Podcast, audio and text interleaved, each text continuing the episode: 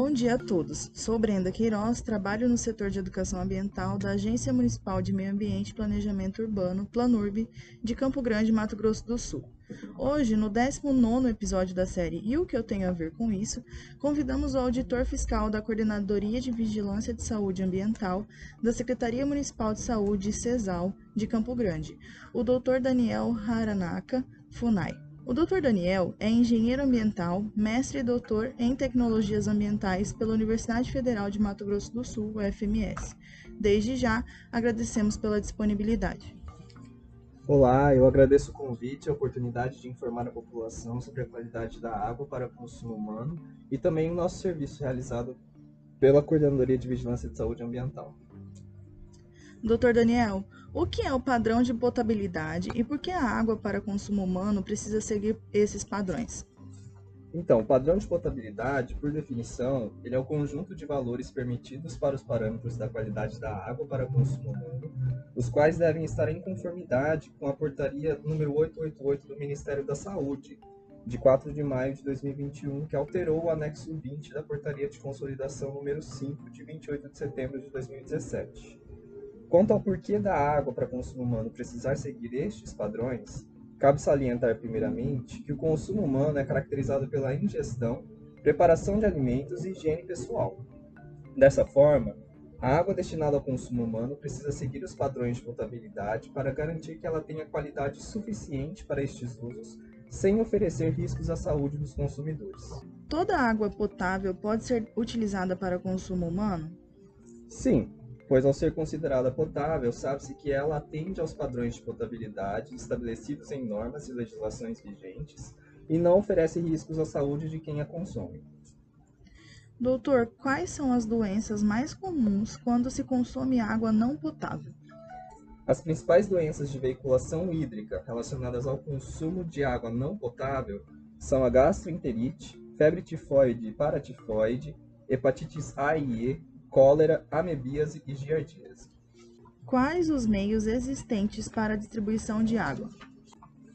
É, a água potável ela pode ser distribuída por meio de sistemas de abastecimento de água, que são instalações destinadas à produção e ao fornecimento coletivo de água potável, por meio de rede de distribuição, desde a zona de captação até as ligações prediais, e também por soluções alternativas de abastecimento de água para consumo humano, que são modalidades de abastecimento destinadas a fornecer água potável sem rede de distribuição.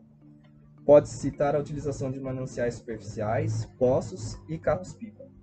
Daniel, quais as competências da Secretaria Municipal de Saúde no controle e vigilância de qualidade da água? Resumidamente, compete à Secretaria Municipal de Saúde exercer a vigilância da qualidade da água em sua área de competência, ou seja, avaliar e fiscalizar o controle da qualidade da água destinada ao consumo humano, realizada pelos responsáveis das soluções alternativas e sistemas de abastecimento de água.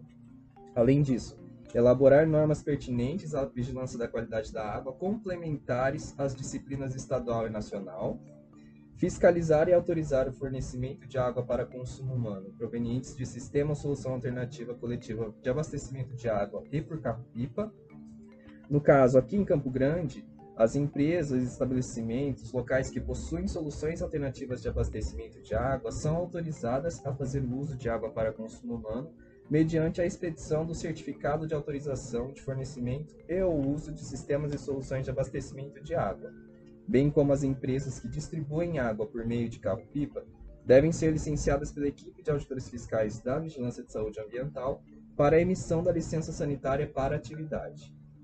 Para a emissão do certificado ou licença sanitária, o responsável deverá cumprir a legislação sanitária vigente, incluindo as normas de potabilidade da água, as quais devem permanecer sendo continuamente atendidas no monitoramento periódico da qualidade da água fornecida. Também realizar inspeções sanitárias periódicas em sistemas e soluções alternativas de abastecimento de água e carro-pipa, e avaliar o atendimento da portaria por parte do responsável pelo sistema ou solução de abastecimento de água notificando e estabelecendo prazo para sanar as irregularidades identificadas. Para saber na íntegra as competências da Secretaria Municipal de Saúde, pode-se consultar o artigo 13 da portaria número 888 do Ministério da Saúde, de 4 de maio de 2021. É importante dizer também que, além da fiscalização do controle de qualidade da água relacionado aos atos de licenciamento sanitário e emissão de certificados de autorização, nós, auditores fiscais da Coordenadoria de Vigilância de Saúde Ambiental da Secretaria Municipal de Saúde, realizamos semanalmente coletas de água da rede pública de distribuição para monitoramento da qualidade da água fornecida aos campograndenses. Essas coletas são realizadas em todos os bairros de Campo Grande, contemplando todos os sistemas de abastecimento de água pertencentes à rede pública de abastecimento de água. Você poderia nos falar um pouco sobre o funcionamento do Programa Nacional de Vigilância da Qualidade da Água para Consumo Humano, o Vigiágua? Então, o Programa Nacional de Vigilância da Qualidade da Água para Consumo Humano, Vigiágua, é um programa do Ministério da Saúde que consiste em um conjunto de ações adotadas continuamente pelas autoridades de saúde pública para garantir à população o acesso à água em quantidade suficiente e qualidade compatível com o padrão de potabilidade, estabelecido na legislação vigente, que é a portaria número 888 do Ministério da Saúde, que alterou o anexo 20 da portaria de consolidação número 5 de 28 de setembro de 2017 como parte integrante das ações de prevenção das doenças transmitidas pela água e de promoção da saúde, previstas no Sistema Único de Saúde, o SUS. As ações do Programa Água são desenvolvidas pelas secretarias de saúde municipais, estaduais e do Distrito Federal e pelo Ministério da Saúde por meio da Coordenação Geral de Vigilância em Saúde Ambiental. O programa Vigiágua ele tem como objetivos reduzir a morbimortalidade por doenças e agravos de transmissão hídrica, por meio de ações de vigilância sistemática da qualidade da água consumida pela população, buscar a melhoria das condições sanitárias das diversas formas de abastecimento de água para consumo humano, avaliar e gerenciar o risco à saúde das condições sanitárias das diversas formas de abastecimento de água, monitorar sistematicamente a qualidade da água consumida pela população nos termos da legislação vigente, informar a população sobre a qualidade da água e riscos à saúde, apoiar o desenvolvimento de ações de educação em saúde e mobilização social e coordenar o Sistema de Informação de Vigilância da Qualidade da Água, o CISÁGUA. Sim, através do CISÁGUA, que é nacional. Ele é um instrumento do programa Vigiágua e auxilia no gerenciamento de riscos à saúde associados à qualidade da água destinada ao consumo humano, para a prevenção de agravos e promoção da saúde, conforme previsto no SUS. Desta forma, é através dele que são avaliadas as condições do abastecimento de água para consumo humano, subsidiando a atuação e tomada de decisões por parte dos entes federados.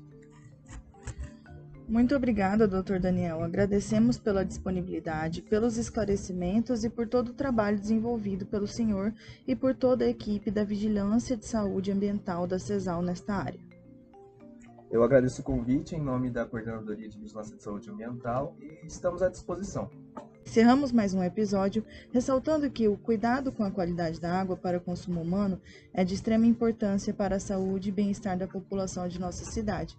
Que todo cuidado voltado para este aspecto, seja por meio da atuação da CESAL ou pelos hábitos de higiene dos cidadãos, é uma medida de prevenção de doenças. Agradecemos também Agradecemos também a todos os ouvintes que nos acompanham. Nos encontramos no próximo episódio.